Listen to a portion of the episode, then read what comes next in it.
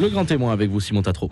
Jean-François Sirinelli est professeur émérite d'histoire contemporaine à Sciences Po Paris, spécialiste d'histoire politique et culturelle. Il publie chez Odile Jacob Le temps qui passe, la France qui change, un livre dans lequel il est beaucoup question de cinéma et de chansons. Il s'interroge notamment sur la longévité de certains succès, comme par exemple la chanson de Michel Sardou, Les lacs du Connemara, le film de Gérard Roury, La Grande Vadrouille, qui sont autant de succès qui traduisent en leur temps l'évolution de la société française et aussi une certaine culture de la France populaire. Mais pourquoi certaines œuvres de ce monde d'images et de sons font-ils toujours partie de la culture commune? Bonjour Jean-François Sirinelli. Bonjour.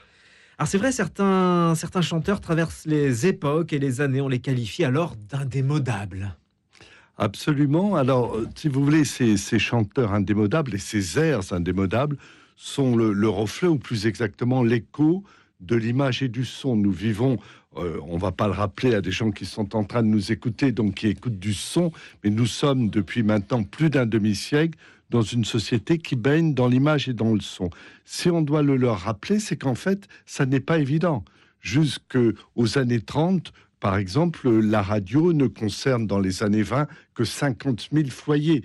Et d'un seul coup, ça va augmenter. Et à la fin des années 30, nous serons à 5 millions de foyers. Donc vous voyez, il y a eu une première révolution qui a été le portage du son à domicile et donc le partage de ce son. Et dans un second temps, bien évidemment, il y a eu la même chose pour l'image sonorisée animée, c'est-à-dire là, l'image et le son à domicile. Je le répète, ça nous paraît, comment dire, évident, mais pour l'historien qui traque justement l'évidence, c'est un phénomène des 60 dernières années. Et pour revenir à votre question, bien évidemment, ces airs indémodables, c'est dans le fond ce que charrie une mémoire collective. Alors, est-ce que ça existe encore autant de nos jours? On y reviendra peut-être un, peu plus tard. Paradoxalement, une culture de plus en plus massive va morceler, va fragmenter. Mais pendant longtemps, dans le fond, les Français ont écouté globalement, ou en tout cas ont baigné globalement dans les mêmes airs.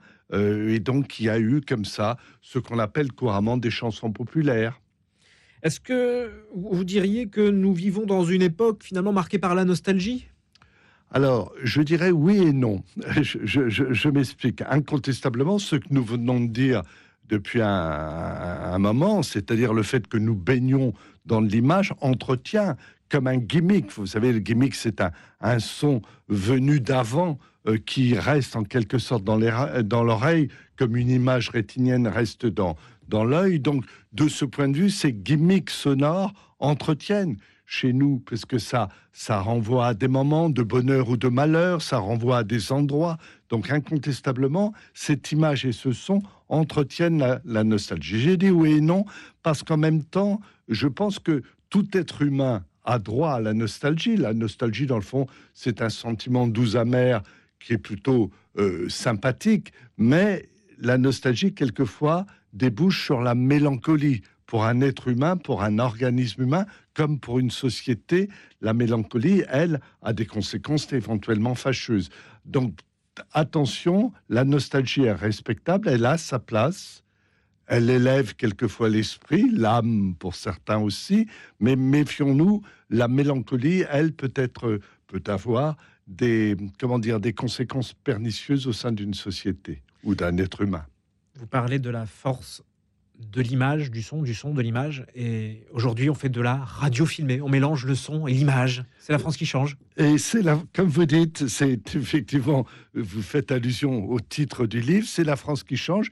Effectivement, il y a encore 20 ans, euh, j'ai un certain âge, je suis un baby boomer.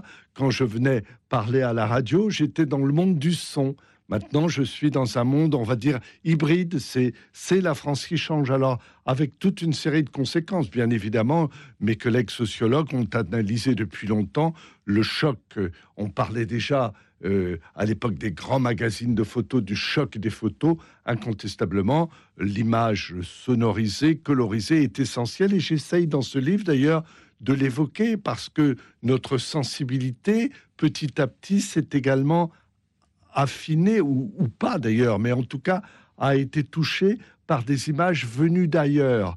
Le, le, cette image venue à domicile fait que le monde est devenu un grand parvis où on regarde d'une certaine façon c'est une banalité de le rappeler, mais la banalité, quelquefois, est une réalité justement parce qu'elle est massive, où l'on regarde, disais-je, les, les, bonheurs, mais aussi les malheurs du monde. Et donc, euh, si vous voulez, on a un monde, du coup, quelquefois beaucoup plus nerveux, Hein, euh, beaucoup plus volatile à, à, bien des égards. Il faut y réfléchir. Ça a des conséquences, y compris politiques. Lesquelles? Euh, ah, euh, Politique, c'est que de plus en plus l'émotion joue un rôle essentiel dans l'appréhension qu'a le citoyen ou la citoyenne du monde qui l'entoure.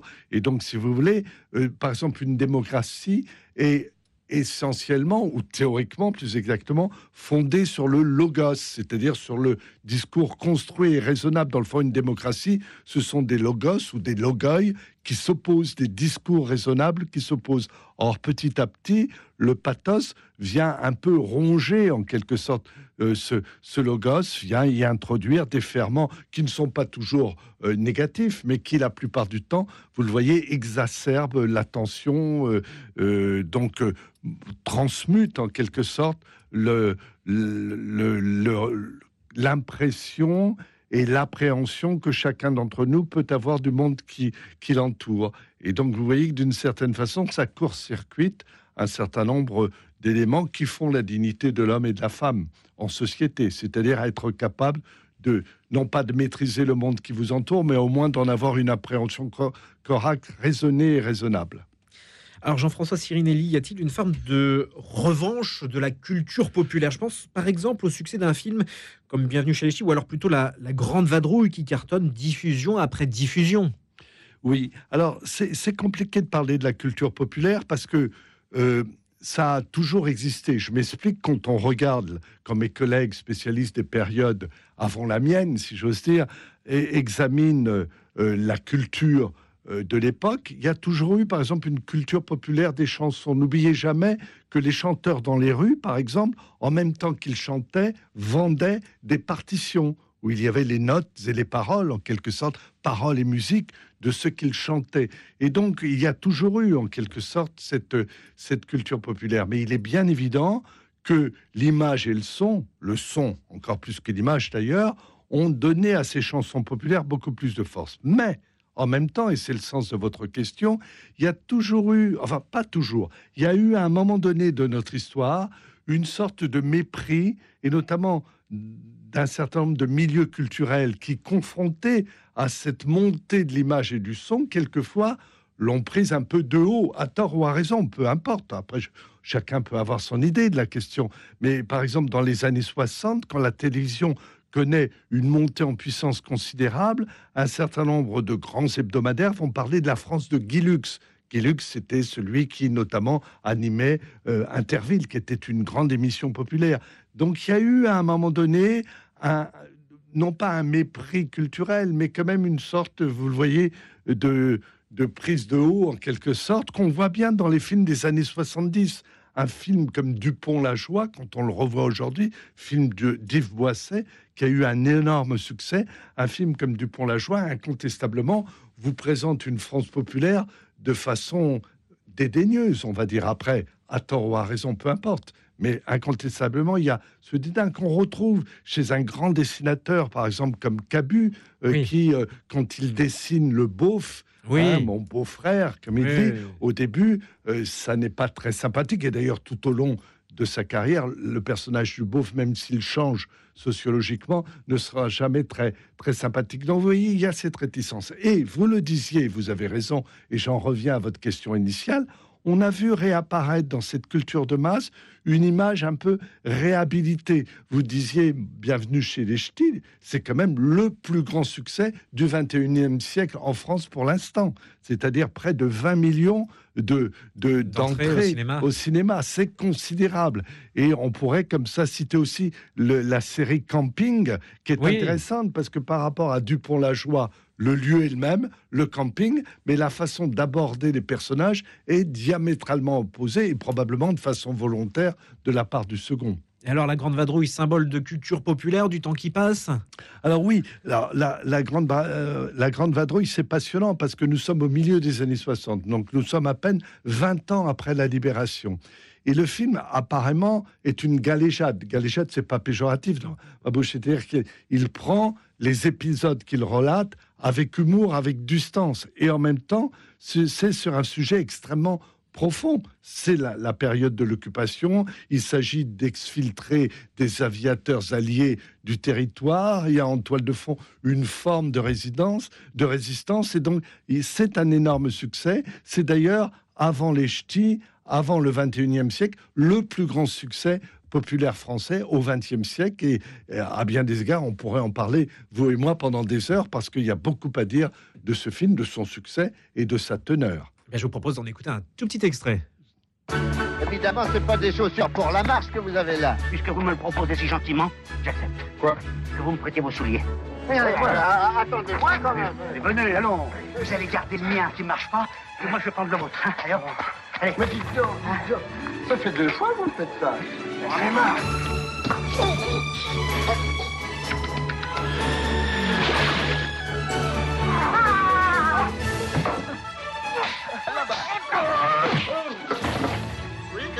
Voilà la grande vadrouille indémodable. Euh, dans votre livre, Jean-François Sirinelli, vous parlez de revanche du beauf. Oui. Dites-nous. Ben, je, nous en parlions à l'instant, à bien des égards. Euh, dans ma bouche, le beauf n'est pas un terme péjoratif. Je l'emploie puisque, effectivement, quelqu'un comme Cabu, et Dieu sait si j'avais du, respect, de l'admiration pour Cabu, euh, l'a employé pour croquer un, personnage qui a évolué d'ailleurs sociologiquement. Au début, c'est la France populaire, et donc c'est pour ça que tout à l'heure je parlais de dédain. Après, au fil des décennies, le beauf devient une sorte de plutôt de spécialistes du marketing, à, habillé différemment de la France populaire. Donc c'est une autre France croque ensuite Cabu. Mais pour revenir à votre question, oui, euh, quand on regarde un film comme Camping, incontestablement, ou Bienvenue chez les Ch'tis, on sent qu'il y a une volonté délibérée et au demeurant respectable de réhabiliter ces personnages. Et d'ailleurs, ce qui est intéressant, c'est que les spectateurs ne s'y sont pas trompés et ont pris quelquefois ces films comme un miroir et ont été dans les salles. Ils sont même allés sur les lieux de tournage. Ah, et absolument. Et le, le, camping de camping, si j'ose dire, est devenu un lieu, même si là, il a souffert ah récemment des incidents de forêt, euh, des, incendies de forêt, euh, il, il, est devenu un lieu, j'allais dire, presque de pèlerinage sociologique. Si on revient aux, chansons, ces chansons qui restent indémodables, les Sardou, les Johnny, les Paul Naref, vous en parliez tout à l'heure, est-ce que c'est l'effet baby boom? Alors, je pense que très largement, oui. Alors après, on pourra m'objecter que des chansons des décennies suivantes ont également traversé le temps plus récemment. Mais c'est vrai que euh, la génération du baby boom, qui est la mienne, hein, euh, euh, donc c'est une génération qui est la première à avoir baigné de plein pied dans l'image et dans le son, et surtout qui a été une, une génération qui a imposé sa culture. C'est-à-dire c'est la première génération de la culture juvénile dans la société française. Et donc, on a toute une série de vedettes. Vous évoquiez Michel Sardou, qui datent de cette époque et qui sont eux-mêmes des baby-boomers. Alors, il y a eu une violente euh, sortie de Juliette Armanet sur les lacs du Connemara de Michel Sardou. Elle disait c'est vraiment une chanson qui me dégoûte profondément. Le côté scout, sectaire, la musique est immonde, a-t-elle déclaré, provoquant des levées de boucliers. Qu'est-ce que ça vous inspire, vous, défendeur de la, de la culture euh, populaire de ce temps qui passe? Alors, d'abord, globalement, vous avez raison de mentionner la querelle, mais elle était picrocolline. Je veux dire, on l'a vite oublié. C'est les querelles comme l'été en aime, en aime, puisque c'est une querelle paresseuse dans la torpeur de l'été. Mais en même temps, vous avez raison de l'évoquer, parce qu'elle elle explique, puisque vous avez euh, rappelé un certain nombre d'invectives Hein. Elle ajoutait que tous ces adjectifs débouchaient sur une chanson de droite. Or, ce qui est très étonnant, c'est que Michel Sardou n'a jamais caché que l'un dans l'autre, il se considérait plutôt comme de droite plutôt que de gauche. Bien plus, il y a eu des chansons de sa part qui étaient connotées politiquement, mais celle-là, pas du tout. Donc là, euh, ce qui est intéressant, c'est que euh, euh, c'est d'une certaine façon une fausse querelle qui a duré le temps d'un été ou même pas, le temps d'une semaine estivale. puis c'est une chanson qu'on retrouve dans les, dans les sorties de bal, les mariages. Ah, absolument. C'est alors là, nous parlions tout à l'heure de chansons populaires. Incontestablement, vous la trouvez. Il y a, il y a quand même deux lieux qui sont intéressants pour l'historien ou le, le sociologue. Il y a, vous le disiez, le mariage ou le bal. Hein, et notamment le mariage avec la bande enregistrée. Il n'y a pas d'orchestre, donc il y a la bande enregistrée, et donc il y a un certain nombre de chansons qu'on retrouve, quel que soit le milieu. Et maintenant, la salle de karaoké. Et dans les deux cas, le lac du Connemara est en majesté dans les deux euh, types, j'allais dire, de cérémonies, en tout cas, on va dire, de réunions. Direz-vous que ces films et ces chansons qui ont permis de finalement de constituer, on peut le dire, une culture commune, euh, elles ont permis, oui, de constituer une culture commune partagée par le plus grand nombre Alors, oui, on en parlait euh, tout à l'heure. Euh, la, la, réponse est oui. D'ailleurs, souvent, on qualifie cette culture commune de culture de masse, donc massive, donc effectivement partagée pour le plus grand nombre. À une remarque près, c'est que, et ça n'est qu'en apparence un paradoxe, et là j'insiste, et tous les sociologues, tous les spécialistes de la communication sont d'accord sur ce point, plus une culture est massive, plus en fait elle fragmente. Pourquoi? Parce qu'il y a une démultiplication des formes de réception de l'image et du son. Et nous parlons depuis une vingtaine de minutes d'une vaste chambre d'écho qui a été dans le fond la chanson populaire. Il se trouve qu'actuellement, on va dire depuis une dizaine d'années, bien évidemment, Internet accélère le processus, nous avons non pas une chambre d'écho, mais une multitude de cellules d'écho. C'est-à-dire que quelquefois, on s'enferme dans sa propre chambre d'écho où on n'écoute que ceux qui aiment les mêmes échos que vous.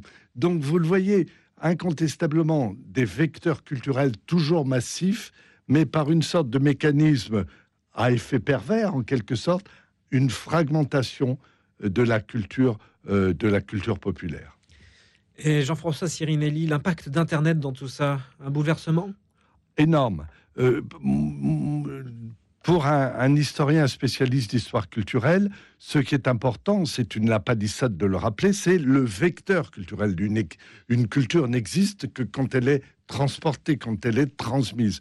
Et donc, notre histoire culturelle est rythmée par les changements de vecteurs culturels. Et il y a eu, à la fin du XVe siècle, l'imprimerie qui a changé tout y compris euh, à, moyen terme l'apparition des Lumières, donc qui a changé même notre horizon idéologique. Et ben de même, si vous voulez, je pense que Internet, pour le meilleur ou pour le pire, car ensuite, bien évidemment, il faudra en discuter, est un moment, une étape de notre histoire culturelle, pas simplement française, universelle, mondiale, hein, une étape essentielle. Nous changeons de monde actuellement. Là encore, pour le meilleur ou pour le pire, c'est selon et probablement euh, on, peut euh, voir des deux côtés. Jean-François Sirinelli, vous êtes également spécialiste de la Ve République et des mutations socio-culturelles de la France contemporaine. Vous confiez que la Ve République se trouve actuellement dans une phase très particulière et je voudrais qu'on rattache ces deux sujets avec le temps qui, passe, la France qui change. Que pouvez-vous en dire avec notamment un président jeune qui est arrivé? Alors, vous avez raison d'évoquer cette question parce que elle est essentielle et elle est d'actualité. Je m'explique pas simplement parce que nous avons un prison jeune, mais on, est passé inaperçu à l'automne dernier un phénomène qui est essentiel. La Ve République a battu le record de longévité des républiques dans notre histoire française, puisque jusque-là, c'était la Troisième République qui avait dû durer de 1875, le moment de ces lois constitutionnelles, à 1940, à 1940. Donc, vous le voyez, pendant 65 ans, et à l'octobre dernier, nous avons dépassé le cap des 65 ans. Donc, apparemment, cette République, elle est championne, non pas du monde, mais elle est championne de France de la longévité. Pour autant, vous le disiez vous-même, les observateurs, qu'ils lui soient favorables ou pas, s'interrogent sur sa santé. Et incontestablement, on peut faire une réponse nuancée.